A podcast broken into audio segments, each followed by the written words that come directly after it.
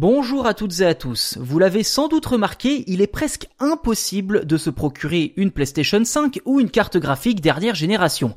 En cause, une pénurie de composants informatiques, notamment les semi-conducteurs, qui aboutit à une situation qui pourrait poser de nombreux problèmes, pas seulement au secteur du jeu vidéo, mais à l'ensemble de l'industrie technologique. Pour faire simple, le terme semi-conducteur désigne un composant essentiel intégré aux ordinateurs, aux smartphones, aux voitures ou aux consoles de jeux actuelles.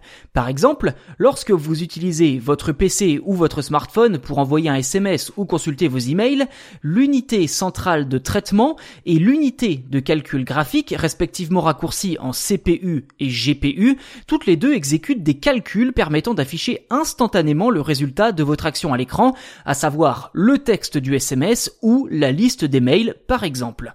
Les experts en informatique vont sans doute me reprocher d'être un peu schématique, je sais, mais pour ceux qui ne s'y connaîtraient pas trop, c'est à peu près comme ça que vos appareils fonctionnent. Les CPU et GPU sont en quelque sorte leur cerveau. Ils sont tous les deux basés sur des semi-conducteurs qui jouent le rôle de neurones. Sans neurones, le cerveau ne fonctionnerait pas, et bien sans semi-conducteurs, votre ordinateur ou votre smartphone non plus.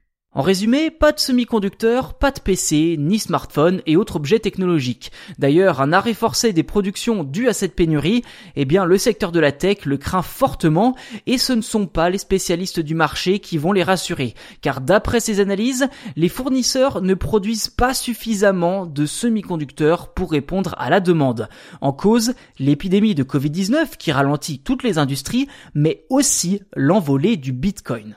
Et oui, comme on vous le détaillait dans un précédent podcast de tech, cette crypto-monnaie est devenue ultra rentable ces derniers temps. Un bitcoin vaudrait environ 40 000 euros aujourd'hui. Ainsi, miner du bitcoin demande des ordinateurs très puissants et certaines personnes n'hésitent pas à acheter un grand nombre de cartes graphiques destinées initialement aux consoles nouvelle génération comme la PS5, ce qui se fait donc au détriment des consommateurs. Si ce phénomène explique en partie les ruptures de stock, le facteur principal reste surtout le ralentissement de la production dû à la pandémie, c'est un fait. Les producteurs de semi-conducteurs n'ont tout simplement pas pu produire autant qu'ils le voudraient et se retrouvent désormais incapables de faire face à la demande mondiale. Les délais sont plus importants que jamais et toujours d'après les experts du secteur, eh bien la situation ne devrait pas s'améliorer avant au moins début 2022.